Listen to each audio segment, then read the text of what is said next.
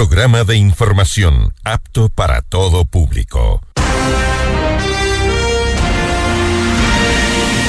FM Mundo 98.1 presenta Notimundo a la carta. 60 minutos de información actualizada y entrevistas a profundidad. El mejor noticiero a la mitad de la jornada.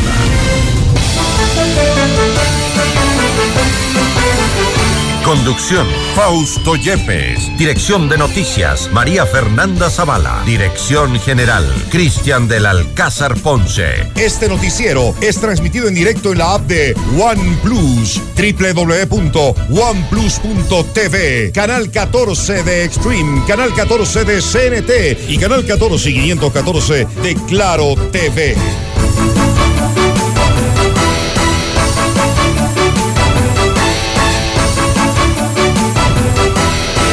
Amigos de FM Mundo, la radio de las noticias, bienvenidos a este su espacio de la información, Notimundo a la carta, soy Fausto Yepes, los acompañaré los próximos 60 minutos con toda la información más destacada de estas últimas horas. Hoy que estamos ya en pleno silencio electoral, precisamente sobre uno de estos temas tratarán nuestras entrevistas. Comenzaremos con José Cabrera, consejero del Consejo Nacional Electoral acerca de este inicio del proceso electoral, el voto de las personas privadas de la libertad y el voto en casa y además del cumplimiento de la ley, una evaluación, un balance de lo que ha sido esta campaña electoral. También nos acompañará William Murillo, director de 1800 Migrante, para hablar acerca del pedido de acciones contundentes al gobierno para detener la migración irregular. Amigos, bienvenidos.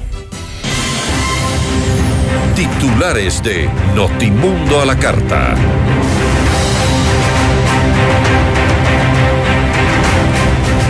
El comandante de la Armada asegura que de los radares de las tres corbetas funcionan en su totalidad y desmiente el informe del Frente Parlamentario Anticorrupción. Un tribunal de garantías penales declaró el estado de inocencia de tres acusados de asociación ilícita en la administración de Jorge Yunda. La Fiscalía apelará esta resolución. La Asamblea Nacional aprobó reformas a la ley en contra del lavado de activos. Fuerzas de reacción inmediata se conformaron para 162 recintos electorales ubicados en zonas conflictivas en siete provincias del país. Arranca el silencio electoral previo a las elecciones seccionales del domingo 5 de febrero. Desde este mediodía inició la ley seca y se extenderá hasta el lunes 6 de febrero. La multa a quienes incumplan esta normativa será de 225 dólares. Cierres viales alrededor de los recintos electorales inician el 4 de febrero en Quito. El pico y placa y el ciclo paseo se suspenden en la capital por la jornada electoral. Esta mañana se registró la caída de ceniza del volcán Cotopaxi en el sur de Quito, Valle de los Tillos y en el cantón Mejía. En la información internacional se agrava la escasez de combustible y alimentos en varias regiones de Perú debido a las violentas protestas en contra del gobierno de Dina Boluarte. Y Estados Unidos en alerta por sobrevuelo de un presunto globo espía proveniente de China. Notimundo a la carta. Buenas tardes y bienvenidos. Notimundo a la carta, una opción para mantenerse informado. Ahora las noticias. Aquí arrancamos con la información. John Merlo, comandante general de la Armada del Ecuador, afirmó que los radares y equipos de comunicaciones de las tres corbetas que posee la Armada están funcionando al 100%. Esta aclaración la hizo tras el informe de investigación que presentó el Frente Parlamentario Anticorrupción a la Fiscalía General del Estado para que inicie las investigaciones y se determine que los radares de las tres corbetas que tiene la Armada Nacional no funcionarían desde el 2010, que en la última década se asignaron cerca de 100 millones de dólares para modernizar las corbetas, los ríos Manabí y Loja a fin de recuperar la capacidad de permanencia en el mar y de esta forma poder combatir las actividades ilícitas y el narcotráfico. El asambleísta Ricardo Vanegas, integrante del Frente, reiteró que la Contraloría y la Fiscalía deben entrar a investigar los contratos que se firmaron para la repotenciación de estas corbetas. Y la Asamblea Nacional aprobó reformas a la ley en contra del lavado de activos. Los cambios buscan prevenir y atacar el financiamiento del narcotráfico a partidos políticos o clubes de fútbol, jueces, mandos militares y policiales, entre otros. La propuesta fue tramitada por la Comisión de Régimen Económico y aprobada por unanimidad. El texto será remitido al Ejecutivo para que en el plazo de 30 días presente sus observaciones y disponga su publicación en el registro oficial. La presidenta del Consejo Nacional Electoral, Diana Tamaín, reaccionó frente a un eventual juicio político en contra de los miembros de la entidad por, anunciado por el Frente Parlamentario Anticorrupción por una presunta falta de control de la campaña electoral. La titular del, del CNE aseguró que el rol de fiscalización de la Asamblea Nacional debe estar apegado a la ley y con objetividad. Revisamos otros temas. Gonzalo Uquillas, gerente general de la Corporación Eléctrica del Ecuador, CELEC, declaró que Hernán Luque, exgerente del directorio de la empresa, coordinadora de empresas públicas EMCO, no tuvo injerencia sobre él mientras estuvo en el cargo hasta agosto del 2021. Esto lo mencionó durante su comparecencia en la Comisión Multipartidista de la Asamblea Nacional la tarde del 2 de febrero, que trata el caso Encuentro. Esta mesa legislativa investiga si los gerentes en empresas públicas tuvieron participación en los presuntos actos de corrupción. Y revisamos otra información. Por unanimidad, un tribunal de garantías penales declaró el estado de inocencia de Adrián Aro, exgerente de la empresa pública municipal de seguridad, del exdirectivo de la Cámara de Comercio ecuatoriano China, Jin Long Wang, y de la exfuncionaria del municipio de Quito, Cintia Puga. Ellos son investigados por el presunto delito de asociación ilícita en el Cabildo, junto con Sebastián Yunda, cuyo proceso de extradición desde Argentina está este momento en curso. En Notimundo Estelar, Cintia Puga, ex asesora del despacho de la administración de Jorge Yunda, explicó que Fiscalía inició un proceso injusto, según dijo, y que empezó con la filtración y montaje de chats que la vinculaban en un supuesto delito. No hubo un delito proceso. ¿De qué chats hablamos cuando ni siquiera mi celular, imagínate Fausto, ha sido periciado, ni siquiera fue contrastado con un teléfono para que tú puedas dar una veracidad de esa información? Esa, esos, esos verdades a medias de los chats simplemente no son una verdad contundente que ha alcanzado a justificar que existe una materialización y además ha dicho no hay ninguna asociación, no hay ningún delito. Esos chats eh, que, que mostró Fiscalía en su momento, esas conversaciones extraídas del teléfono de Sebastián Yunda, ¿se los inventó? no, no corresponden a la realidad y eso es lo que ha quedado demostrado en el caso. Esto empezó con ocho Después fueron bajándose, sobreseyendo a las personas y finalmente eh, las dos personas que restan van a ser sumadas de igual manera porque se ha determinado que no hay el delito. Por lo tanto, las dos personas que faltan ser eh, procesadas aquí se unirán al misma, a la misma decisión que ya por su parte, su abogado Fernando King asegura que Sebastián Yunda y su tío César, también implicados en el delito, pronto serían declarados inocentes.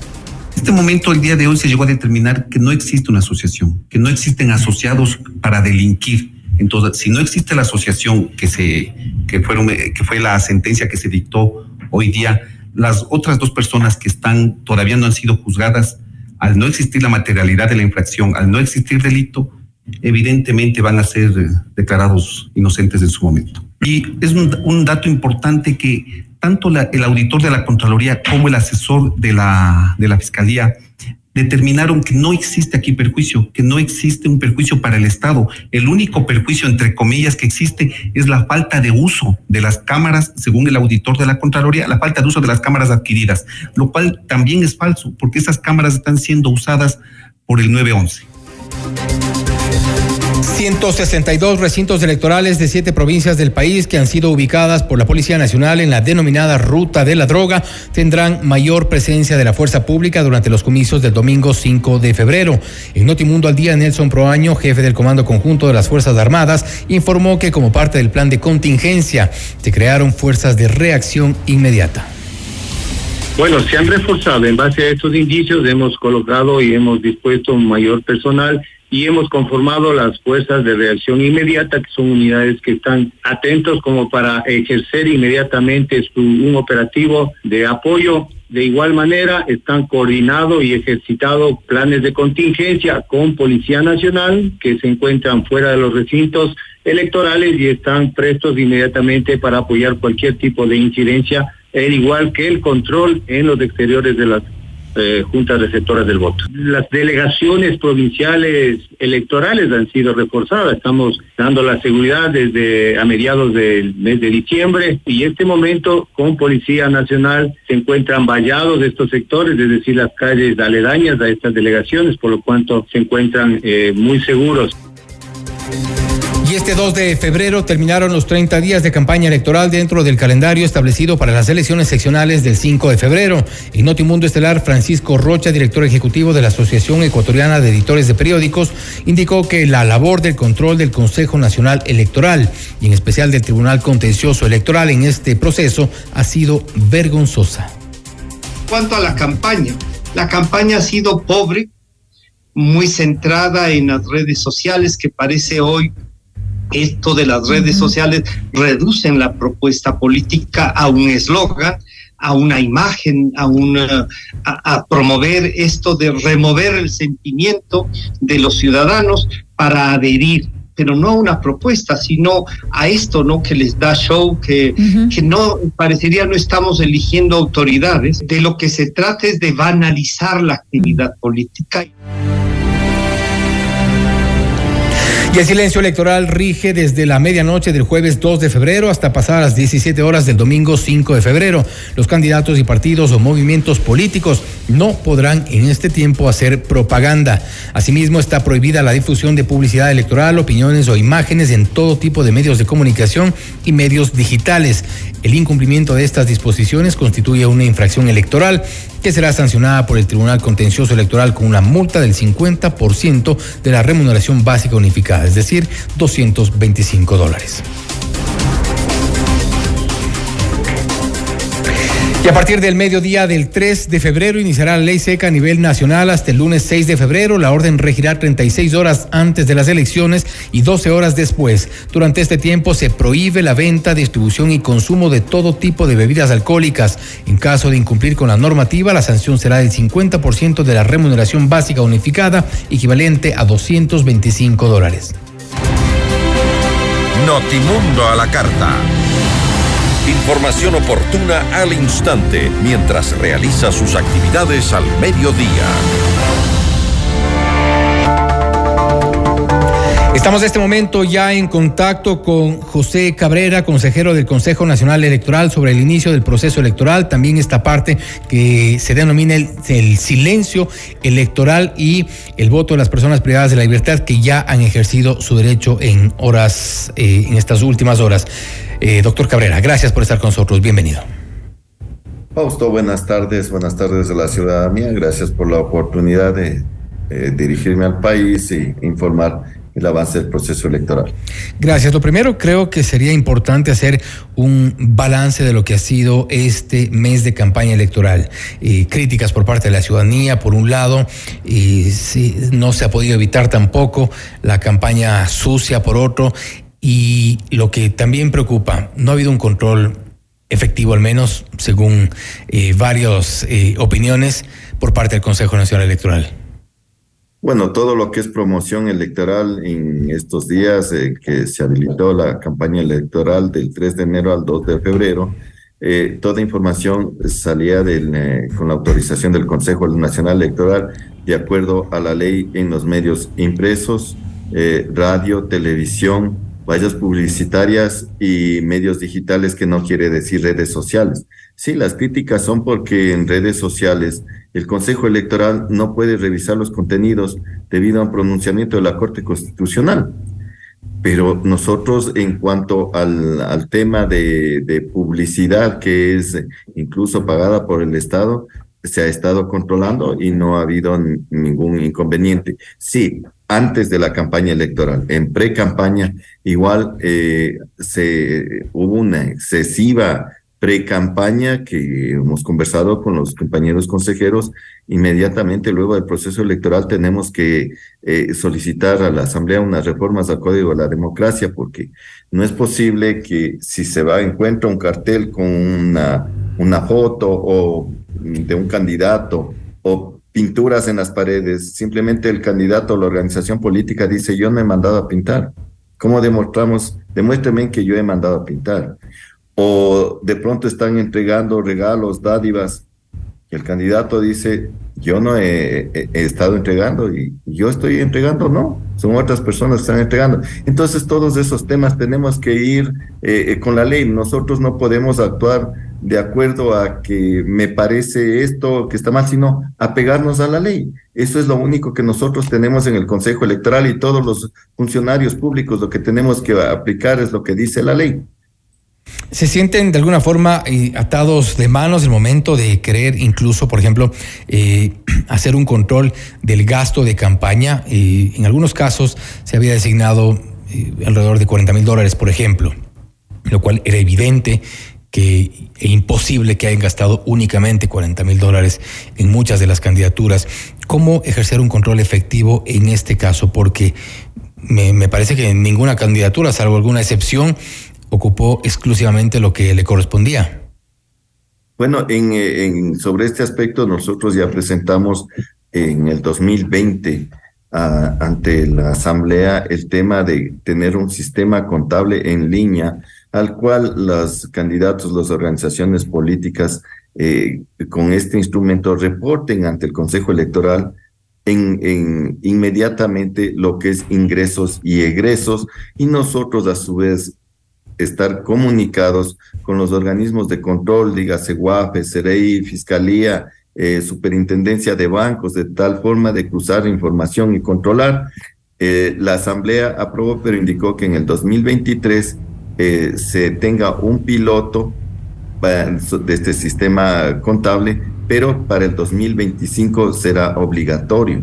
Nosotros eh, lo que tenemos que entregar y cruzar la información es con, las, ah, con los organismos de, de control, con Fiscalía especialmente, y hemos visto que las denuncias tanto del Ejecutivo como de los asambleístas, ¿ante qué organismo han hecho? Es ante la Fiscalía que es el organismo que tiene las, eh, las atribuciones para, la, para hacer las investigaciones. Nosotros no está dentro de nuestras competencias ese tema, pero sí tenemos que ver las herramientas para estar eh, en comunicación con los organismos de control e informar justamente lo que, lo que usted indica. Eh, ¿Cómo puede ser posible que se sobrepase el límite del gasto? Y claro, como presentan después de 90 días, los documentos entregan lo, únicamente lo, que justifica.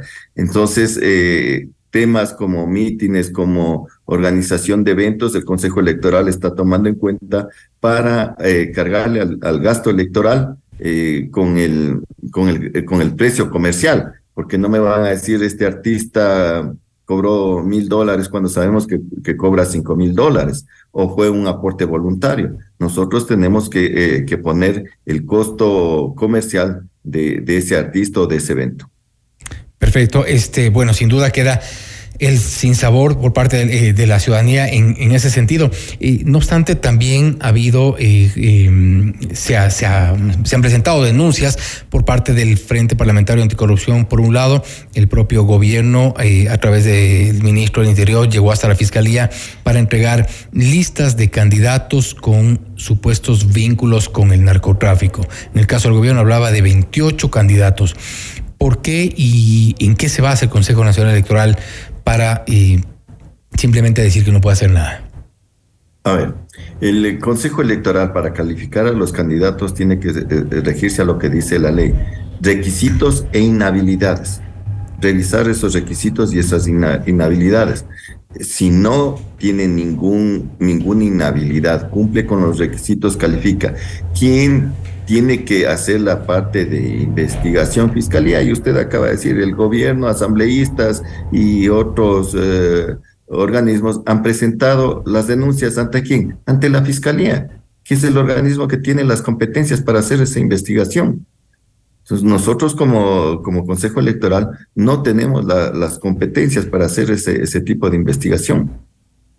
Ahora bien, este, vamos en el otro tema. El, ya previo a este, a este proceso, ¿cómo avanzan los operativos, toda la, eh, eh, la, logística para el, el, voto en casa? Bueno, el, el voto en casa, este momento está ya, eh, están, incluso deben estar ya terminando el, El proceso a las seis de, y media de la mañana se inauguró, inmediatamente eh, salieron las brigadas al recibir el voto de los eh, ciudadanos que están inscritos, que eh, debían cumplir dos requisitos, ser mayores de 50 años y tener una discapacidad física igual o superior al 75%, eh, y haberse inscrito en, el CONADIS fue la inscripción. Hasta el 14 de mayo se recibió las inscripciones.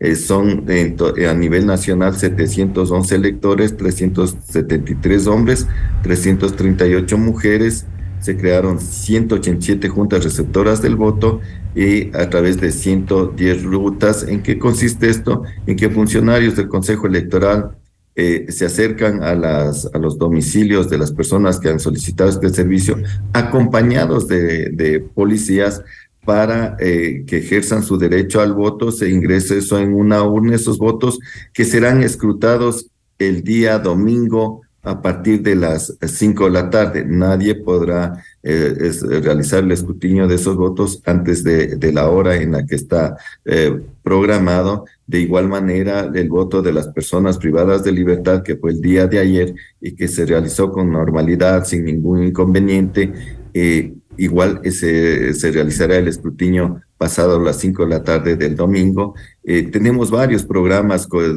con Conadis, como es el voto en casa que fue esta mañana, el día domingo el voto asistido, el voto preferente, las mesas de atención preferente, la campaña Tienen Derecho a Votar, eh, que se trabaja con Fedo Taxi y Conadis, en el que los eh, señores taxistas se acercan al domicilio igual del ciudadano que o ciudadana que ha solicitado este servicio eh, acompañado de, de, un voluntario y le lleva hacia el recinto, espera que sufrague y le regresa a su domicilio sin ningún costo. En este servicio se han registrado 369 personas a nivel nacional. Estamos eh, ya en este silencio electoral y vale también eh, la pena saber qué va a ocurrir el próximo domingo. Los resultados a partir de qué hora aproximadamente podrían conocerse. Por un lado, qué tipo eh, de encuestas o qué tipo de resultados previos a través de las encuestadoras están permitidos desde el domingo y bajo qué reglas.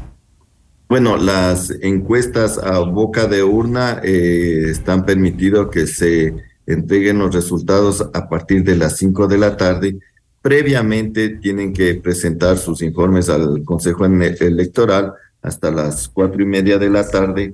Y las encuestas a boca de urna se han calificado un total de, de siete, eh, dos eh, son de personas naturales y cinco personas jurídicas que han sido calificadas para las encuestas a boca de, urna. El Consejo Electoral ni ningún otro organismo va a, realizar el, el conteo rápido ni, ni, nada de esos, de esos temas, sino es eh, las encuestas a boca de urna que se entregarán el domingo. No obstante, el escrutinio, de la tarde.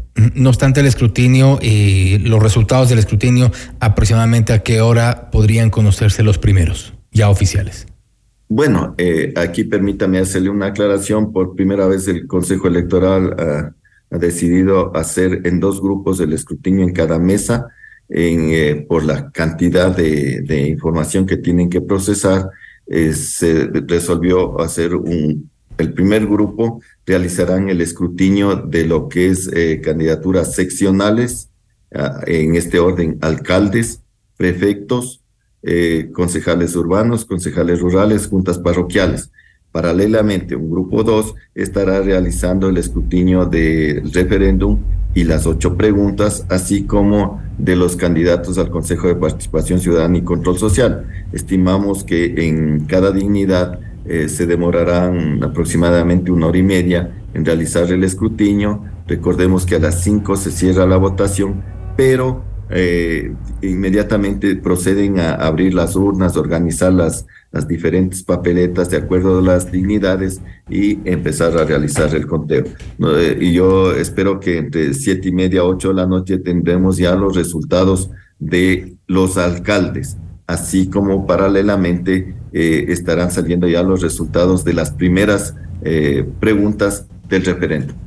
Entendemos también, y, gracias por la, por la respuesta, y con este tema termino, entendemos que esta llamada fuerza de reacción inmediata que donde se, que se conformó para 162 recintos electorales también tuvo eh, cierta coordinación con el Consejo Nacional Electoral.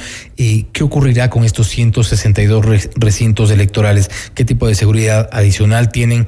¿Qué tipo de trato especial se dará eh, en, virtud de las, de las condiciones de inseguridad o de los riesgos que puede haber?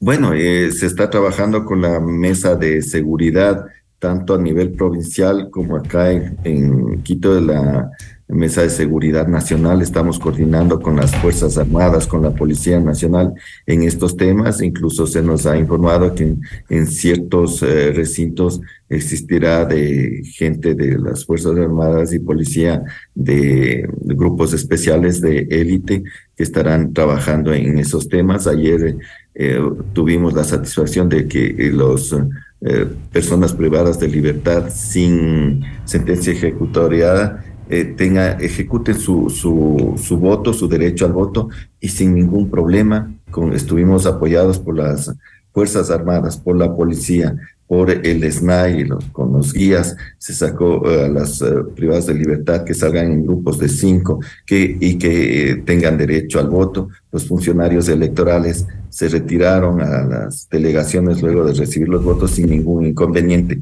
Y esa paz espero que tengamos el día domingo en el país, que vivamos una fiesta electoral. Sabemos de las situaciones de violencia que, que está viviendo en el país, pero eh, con ayuda de las Fuerzas Armadas, la policía y el esfuerzo de la ciudadanía salgamos adelante en este proceso electoral tan difícil. ¿Se ha establecido algún tipo de protocolo especial para el caso de las zonas donde ya hemos reportado en estas eh, primeras horas de la mañana cayó eh, ceniza producto de estas emisiones del volcán Cotopaxi? ¿Hay algún tipo de protocolo especial tomando en cuenta que esto podría complicar, por un lado, la asistencia, por otro lado, también la presencia de quienes están en las juntas receptoras del voto? Bueno, eh, estuvimos en los simulacros trabajando con estas eventualidades, incluso haciendo simulacros en el caso de que eh, erupcionara el volcán Cotopaxi. Sabemos que tenemos esa, esa amenaza eh, y de acuerdo a la, la, situación, a la magnitud, daremos el tratamiento que sea necesario, coordinando con las, con las Fuerzas Armadas y la Policía Nacional. Pero ¿en qué sentido tienen, eh, cuál es, cuál es la, la, actividad que tienen que hacer si es que comienza, por ejemplo, a, registrarse caída de ceniza? Bueno, Hay lugares los protocolos de bioseguridad, ¿no? De, cubrirse con la mascarilla, eh, eh, gafas, la, podría llegar hasta el punto de, de, suspenderse la elección en la jurisdicción donde que esté cayendo la ceniza debido a la situación eh, complicada que esté, porque si es en un sector eh, se puede cambiar el, recinto electoral, pero si ya es de forma masiva y la, emisión de ceniza es fuerte, la caída de ceniza es fuerte, eh, se tendrá incluso que llegar a la suspensión si es necesario, porque hay que precautelar la salud, la vida de los ciudadanos. Esperemos que eso no ocurra, que se lleve todo con total normalidad. Doctor Cabrera, gracias por haber estado con nosotros. Gracias a usted, Fausto. Una buena tarde y siempre a las órdenes. Gracias. Ha sido eh, José Cabrera consejero del Consejo Nacional Electoral, hablando sobre varios temas relacionados al próximo proceso, al proceso electoral de este domingo. El inicio del proceso electoral, el silencio electoral, también el control de gastos a los candidatos, eh, los resultados, cómo se darán. Eh, ha contado también José Cabrera que están permitidas, están autorizadas siete encuestas eh, que han sido registradas ya, dos de personas naturales y cinco de personas jurídicas. Podrán dar sus resultados de las encuestas a boca de una desde las 5 en punto de la tarde. De las 5 de la tarde en adelante se podrán conocer los resultados de las encuestadoras. No obstante, el Consejo Nacional Electoral comenzará el escrutinio en dos fases y podrían conocerse los resultados quizá dos o tres horas más tarde, una vez cerrado el proceso. Esto es Notimundo a la carta. Notimundo a la carta. Información oportuna al instante mientras realiza sus actividades al mediodía. Ya esta hora vamos con buenas recomendaciones. Con Blue Castle Ventures podrás invertir en tu futuro desde solo mil dólares. Garantizamos tus resultados con un interés mínimo del 20% anual o te devolvemos tu dinero. Blue Castle Ventures, empresa canadiense que cuida tu dinero. Visítanos ahora en www.mi20ya.com y escríbenos al 0999 770 771. Ya volvemos con Notimundo a la carta. Decisión Ecuador 2023. Con Jorge Ortiz. Este viernes a las 8 horas. Solo por FM Mundo 98.1. Inicio del espacio publicitario. Con el auspicio de Banco Guayaquil. Primero tú. FM Mundo presenta Minuto Forbes con Cristian del Alcázar Ponce. Bienvenidos. La cadena estadounidense de comida rápida McDonald's obtuvo un beneficio neto de 6.177,4 millones de dólares en el 2022, un 18% menos que en 2021 tras registrar prácticamente los mismos ingresos que en el ejercicio anterior. La compañía estadounidense facturó 25.141,8 millones de dólares en 2022, prácticamente lo mismo que el año anterior, cuando su cifra de negocio alcanzó los 25.199,2 millones. Más en Forbes.com.es. FM Mundo presentó Minuto Forbes con Cristian del Alcázar Ponce. Patrocinado por. Hola, ¿qué tal? Mi nombre es Jonathan Río Frío Rodríguez y mi local se llama Ferretería Ferre Norte JR. De verdad se hacen variedad de transacciones. Descargas de telefonía celular, cargas de televisión, de internet. Realmente se hace de todo un banco del barrio no es solo un pequeño negocio, es también el lugar donde puedes realizar recargas de celular, televisión pagada e internet.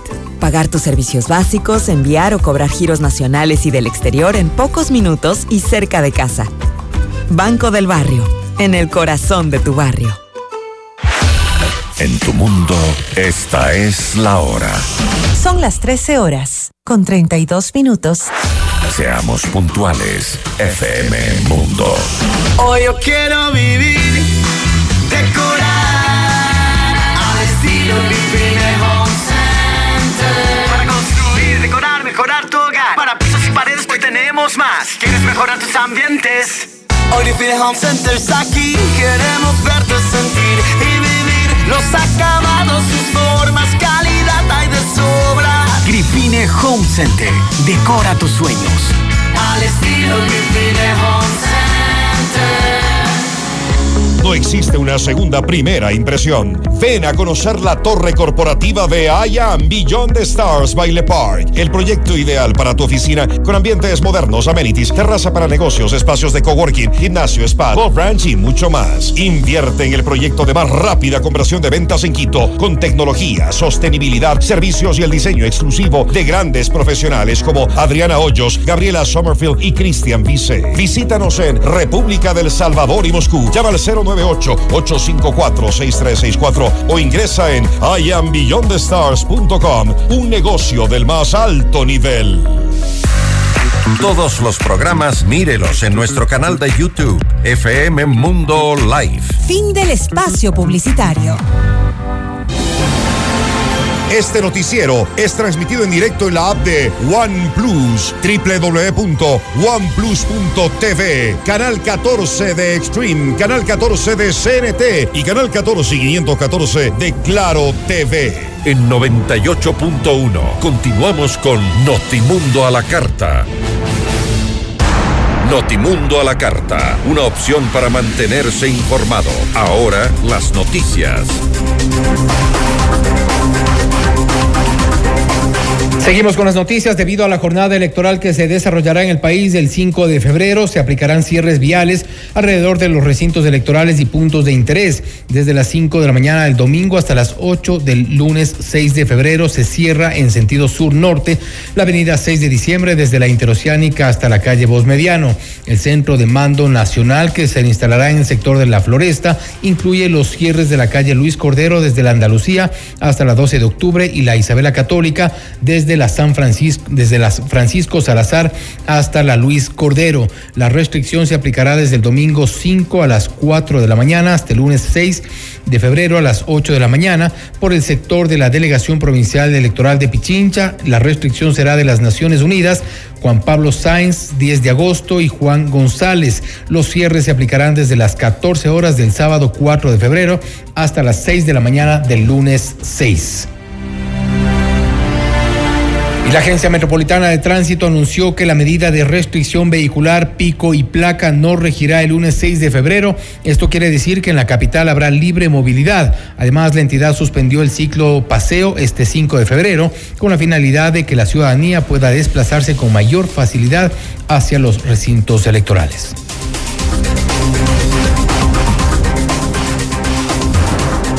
Revisamos ahora una actualización de la información internacional con nuestra cadena aliada CNN en español.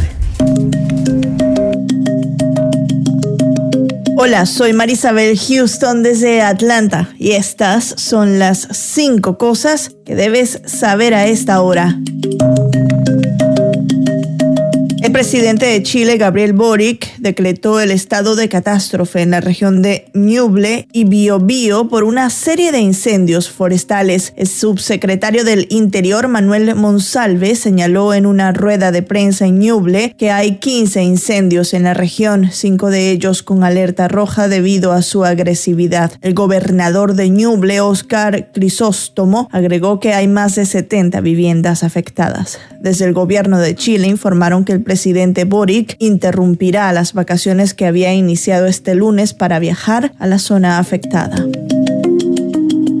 La decisión de posponer la visita del secretario de Estado de Estados Unidos, Anthony Blinken, a China se tomó después de conversaciones de alto nivel entre Blinken, el presidente Joe Biden y otros altos funcionarios de seguridad nacional, según personas familiarizadas con el asunto. Los funcionarios de la Casa Blanca habían visto que las relaciones entre Estados Unidos y China habían mejorado en las semanas posteriores a la reunión de Biden en noviembre con el presidente de China Xi Jinping. El viaje de Blinken iba a ser la culminación de conversaciones más sólidas entre Washington y Beijing en los dos meses transcurridos desde la cumbre de Bali. Sin embargo, Biden ha sido sensible a las críticas de los republicanos y otros de que es demasiado blando con China y aunque estuvo de acuerdo con las recomendaciones del Pentágono de no derribar el globo porque representa una amenaza para las personas en tierra, sí quería demostrar algún tipo de respuesta.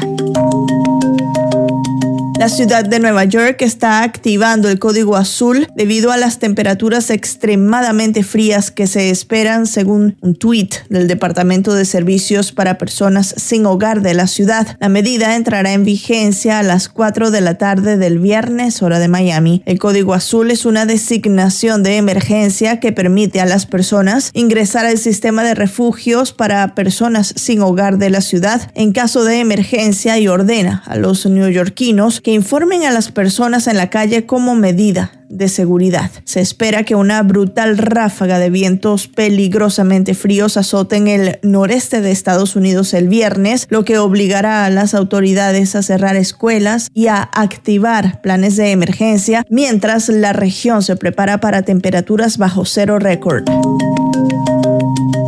En Ucrania, el presidente Volodymyr Zelensky dijo que Rusia quiere vengarse de sus fracasos militares. En una conferencia de prensa en Kiev el viernes, el mandatario dijo que Ucrania debe fortalecer su ejército con armas necesarias para no darle la oportunidad a Rusia de vengarse. Funcionarios ucranianos han dicho en las últimas semanas que creen que Rusia se está preparando para una ofensiva de primavera boreal. Zelensky reiteró el deseo de Ucrania de obtener armas armas de largo alcance de sus aliados y dijo que la victoria será más rápida.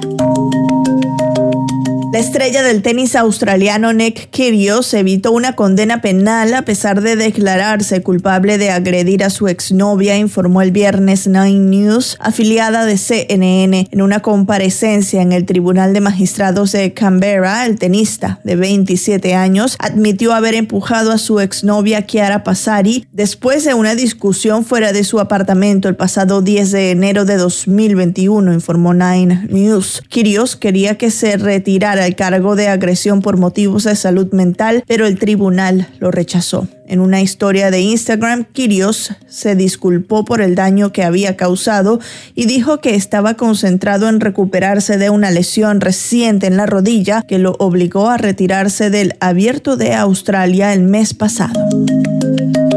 Y esto es todo en esta edición de CNN 5 Cosas. Para más información sobre estas historias y conocer las últimas noticias, siempre puedes visitar cnne.com slash 5 cosas. Desde Atlanta les informó Marisabel Houston. Sigan conectados e informados a través de cnne.com.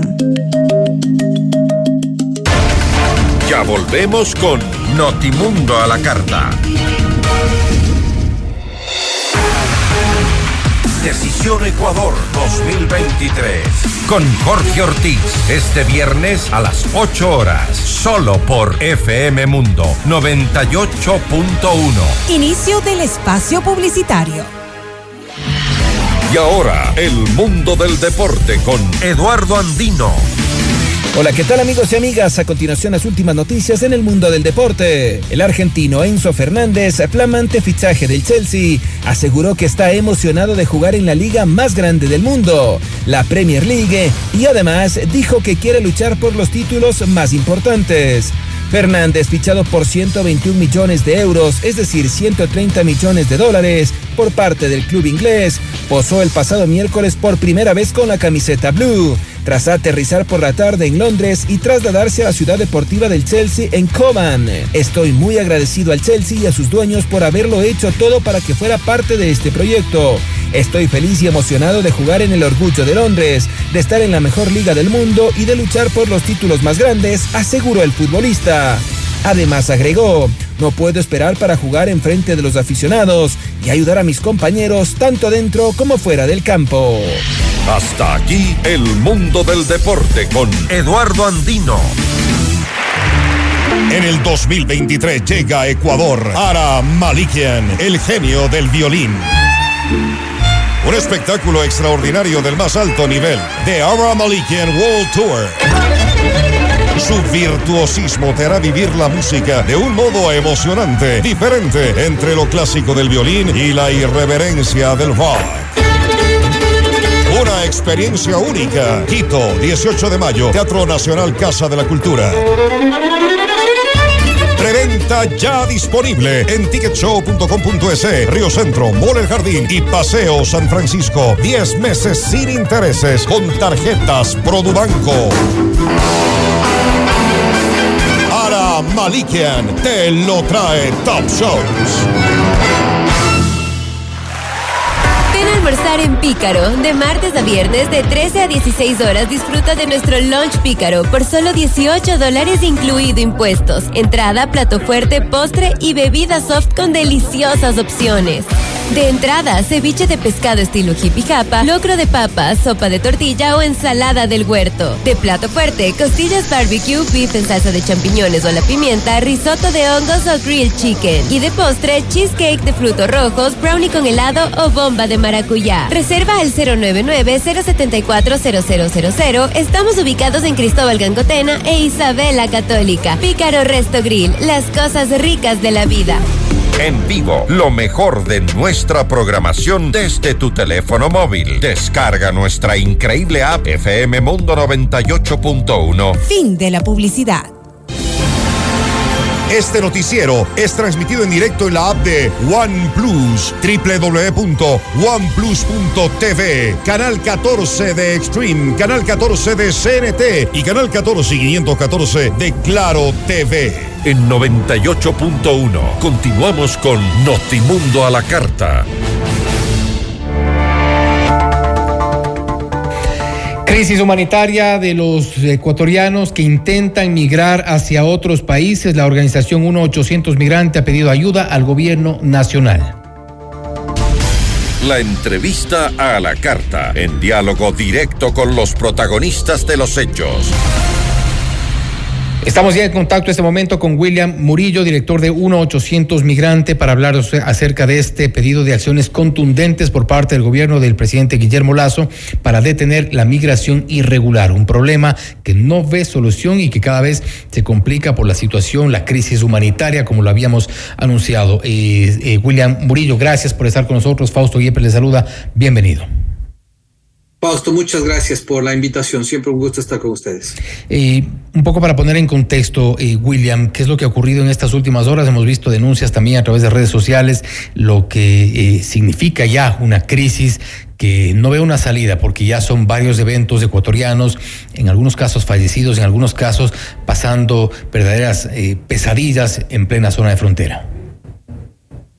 Bueno, usted y yo, yo creo que la gran mayoría de ecuatorianos estamos claros de que tenemos una crisis migratoria, una crisis humanitaria. Sin embargo, el día de hoy, en la mañana, yo escuché al señor canciller decir que no hay crisis, que simplemente son unos números que se han aumentado y que el Ecuador es un, número menor comparado con Venezuela, con Haití, con otras nacionalidades y que realmente nosotros simplemente estamos exagerando los números cuando estos no son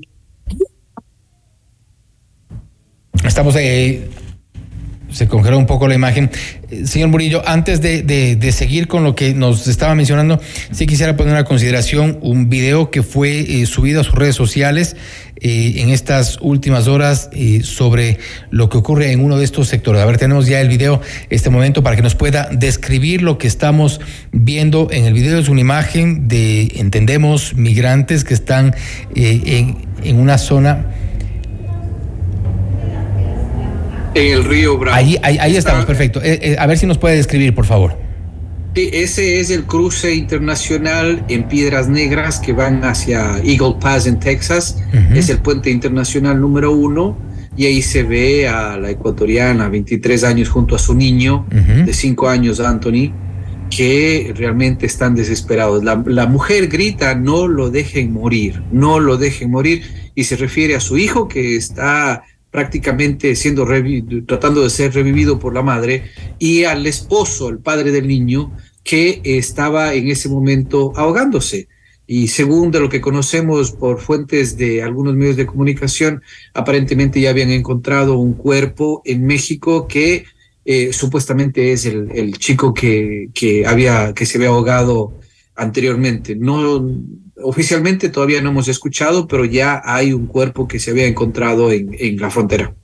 Y es lamentable porque de estos casos hemos eh, visto algunos en estas últimas semanas. Hay algunos eh, pasos que son considerados muy peligrosos, pero que lamentablemente son la ruta que toman eh, los coyoteros, como se los conoce así, y quienes se dedican a este negocio de la, de la migración irregular. El viaje irregular, Fausto, es peligroso desde el momento que uno decide hacerlo. Nosotros hemos visto que los ecuatorianos salen por Colombia y hay muertos en, en el Darién. Y hay accidentes en Nicaragua, y hay accidentes en Panamá, y hay gente que se muere en México, y hay personas que se ahogan en el río Bravo, hay otros que se mueren, hay otros que desaparecen, hay otros que se pierden en el desierto. El viaje es peligrosísimo y ahí están también los, los náufragos que, que, que, que, se mueren en los mares, están la gente que se muere en los, en los trailers, en los, en los cargueros, eh, realmente es un viaje muy peligroso en donde los ecuatorianos saben de todo esto, pero sin embargo salen en grandes cantidades de personas. Lo que le mencionaba hace un momento, Fausto, antes de la interrupción, es que existen más de 35 mil ecuatorianos en los últimos tres meses que han sido detenidos, expulsados, deportados, comparados con en el mismo periodo del año anterior, apenas llegamos eh, a, a 2 mil ecuatorianos. ¿Cómo que de 2 mil salsa, salta a 35 mil? En el año anterior tuvimos 24.900 ecuatorianos en el año fiscal del 2022 24.936 ecuatorianos detenidos, expulsados y deportados.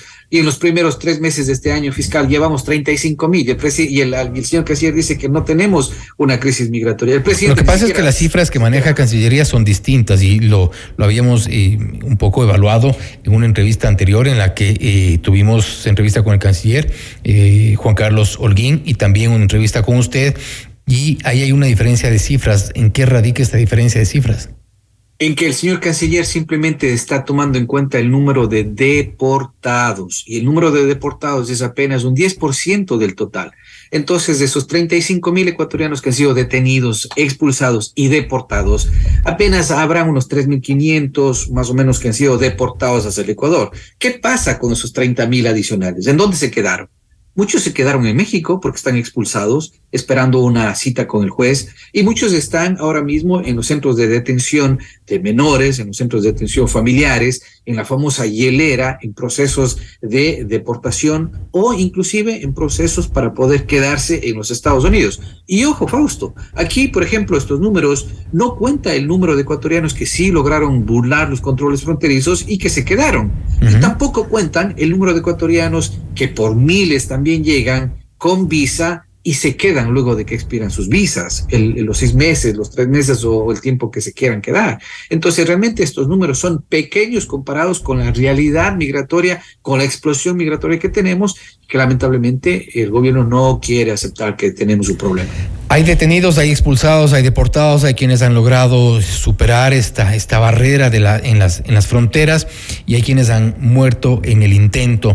Pero, ¿cuáles son concretamente las acciones que ustedes, como un 800 migrante, que tienen mucho más eh, de cerca los casos, que han visto estas historias que son trágicas, desgarradoras, cuál es la propuesta que tienen para el gobierno?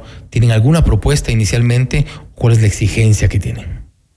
Yo creo que hemos venido insistiendo desde hace bastante tiempo, Fausto. El presidente necesita declarar una emergencia humanitaria para poder conseguir los recursos que la Cancillería tanto necesita. Yo no le estoy criticando al canciller o al presidente o a la institución porque les quiero hacer quedar mal. No, esto es, eh, si fracasa la Cancillería, fracasamos todos como país. Si fracasa el presidente, fracasamos todo como país.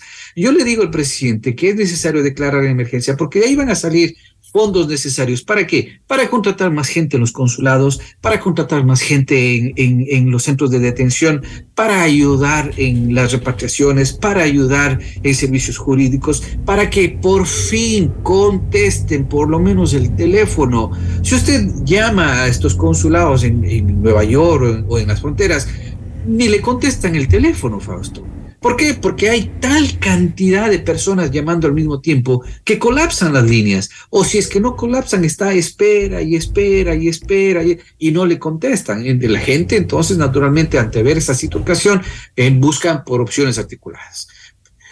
Declarar emergencia, preparar a los consulados, cumplir lo que ofreció, el presidente Lazo ofreció, embajadores y cónsules eh, eh, migrantes para, al menos en las ciudades donde existe mayor concentración de ecuatorianos. No ha cumplido ofreció crear un ministerio de migrantes, no ha cumplido. Es necesario, por ejemplo, poner en la mesa de negociaciones con Estados Unidos un acuerdo bilateral para tener exención de visas con Estados Unidos y no tener este problema como que tenemos ahora con, el, con la Unión Europea de la visa Schengen. La visa Schengen es un problema que hasta ahora no se soluciona. ¿Por qué? Porque no lo pusieron en su momento en las negociaciones de acuerdos comerciales con Europa. Y ahora tenemos a, a un presidente, a dos presidentes, a tres presidentes viajando a Europa a pedir que por favor nos quiten la visa Schengen. Va a suceder lo mismo con Estados Unidos si no ponemos la excepción de las visas hacia Estados Unidos. Tendremos dos, tres, cuatro presidentes yendo a Washington a pedir que por favor nos quiten la visa a Estados Unidos. Si no se aprendieron de los errores del pasado, entonces vamos a volver a cometer los mismos errores. Y luego está, por supuesto,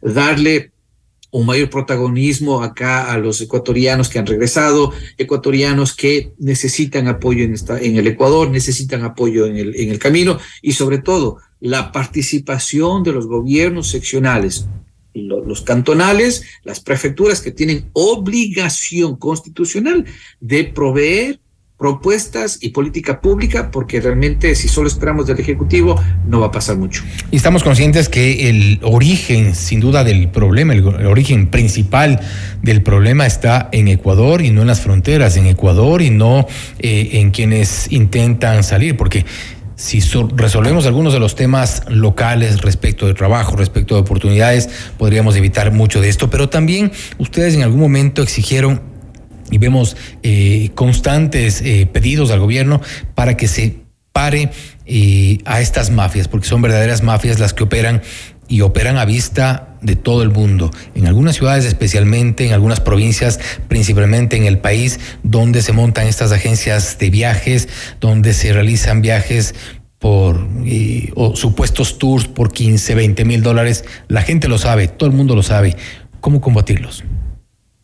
Bueno, eso ha sido una propuesta y, una, y, unas, declaraciones por parte del canciller que trata de, eh, de desviar, por así decirlo, la atención al verdadero problema de fondo, ¿no? Los ecuatorianos quieren una vida digna. No es que vienen a Estados Unidos, se lanzan las fronteras porque quieren ser millonarios. No, quieren una vida digna, salir de la pobreza en donde están, tener por lo menos servicios básicos.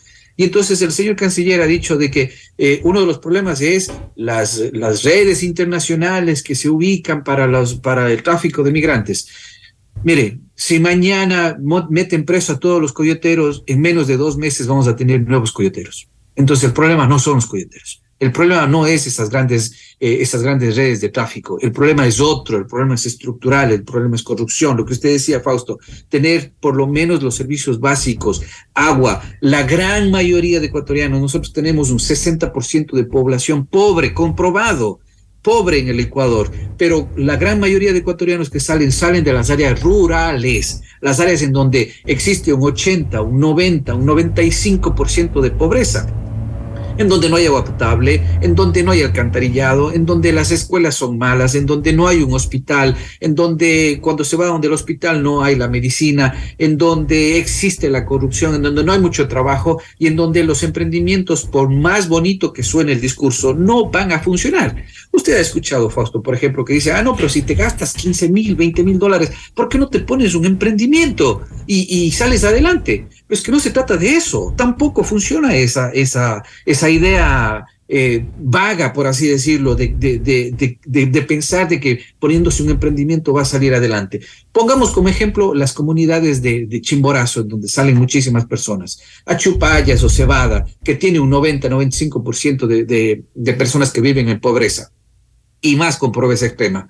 Eh, un emprendimiento y nos ponemos usted y yo una pizzería no tienen ni para comer. ¿A quién vamos a vender nosotros las pizzas? Y no hay turismo. O si se ponen, o, si se ponen una, una, zapatería, ¿a quién vendemos los zapatos? O si se ponen una fábrica de ventanas o cualquier cosa. ¿Con qué plata van a comprar, Fausto, si no tienen ni para comer? No hay poder adquisitivo, no hay trabajo, no hay fuentes de financiamiento y luego está estas mismas personas que ni siquiera cuando, cuando trabajan la tierra quieren irse a vender en el, en el municipio y el municipio les embarga todas las cosas, no les deja claro trabajar. O sea, es complejo, realmente no es, no es una problemática solamente política, esto es un problema en donde todos los ecuatorianos, migrantes, sociedad civil, medios, eh, eh, las organizaciones internacionales, los de derechos, los de derechos civiles, los derechos humanos, el de, la Defensoría del Pueblo, ¿dónde está la Defensoría del Pueblo que no, no dice una palabra ante semejante violación de derechos humanos con los niños en las fronteras? Y en eso, en eso creo que hay coincidencia porque si no existieran estas necesidades y esta falta de oportunidades, no habría la oferta de estos viajes a riesgo incluso de la propia vida. Y William Murillo, gracias por haber estado con nosotros, por habernos contado y comentado un poco de lo que es la situación de los migrantes, de quienes intentan eh, buscar mejores días arriesgando su vida. Esperemos que haya acciones concretas, esperemos que este tipo de fenómeno se detenga al menos. Gracias por haber estado con nosotros. Muchas gracias, Fausto. Siempre un gusto. Gracias. Ha sido William Murillo, director de 1800 Migrantes. Esto es Notimundo a la carta. Notimundo a la carta. Una opción para mantenerse informado. Ahora las noticias. La unidad judicial multicompetente de la Aurora en el Cantón Daule ordenó la liberación inmediata, atención, de Junior Roldán Paredes, alias JR, líder de la banda criminal de los Choneros. Roldán fue detenido junto a 36 personas más la noche del 15 de diciembre del 2022, luego de que obtuvo la prelibertad tras haber cumplido con el 40% de la pena de 35 años por asesinato y otros delitos. Sin embargo, al salir de la penitenciaría del litoral, protegido por sus escoltas, se registró un enfrentamiento armado con la policía en la parroquia La Aurora. Al momento de la captura, los agentes encontraron armas en poder de los hombres de seguridad de Roldán, por lo que fueron detenidos. No obstante, el 2 de febrero, las autoridades revocaron todas las medidas cautelares de carácter real y personal para Roldán, alias JR, y cuatro personas más, entre ellos León Quiñones, el marino que fue condecorado por la Asamblea Nacional con la máxima distinción Vicente Rocafuerte, la cual, la cual fue gestionada por el legislador de UNES, Ronnie Aliaga. En otra información, el colectivo eh, Quito Sin Minería informó que alcanzaron las firmas suficientes para llamar a la consulta popular para frenar la minería metálica, artesanal y a gran y mediana y pequeña escala en seis parroquias rurales de Quito que conforman la mancomunidad del Chocó Andino. La agrupación necesitaba alrededor de 197 mil firmas verificadas que corresponden al 5% del padrón electoral del cantón para lograr que la consulta popular sea, sea convocada. Según anunciaron sus voceros, llegaron a 206.571 firmas. Y pese a haber sido declarada como una amenaza a la seguridad del Estado, la minería ilegal continúa su paso por la selva ecuatoriana. Mediante redes sociales, colectivos denuncian la presencia y trabajo de maquinaria en varios sectores de Napo, pese a haber alertado al Ministerio del Ambiente y a las autoridades respectivas.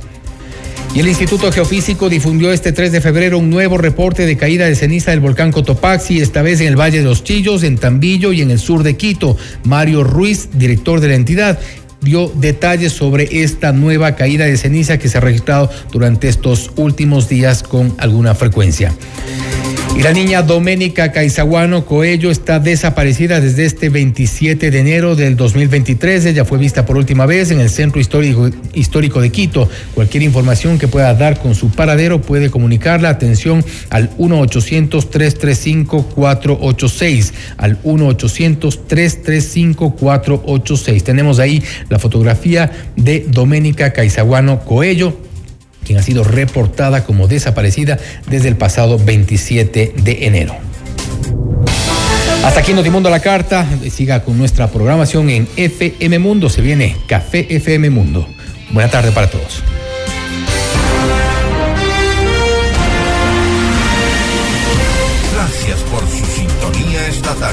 FM Mundo 98.1 presentó Notimundo a la carta. 60 minutos de noticias actualizadas y entrevistas. El mejor noticiero a la mitad de la jornada.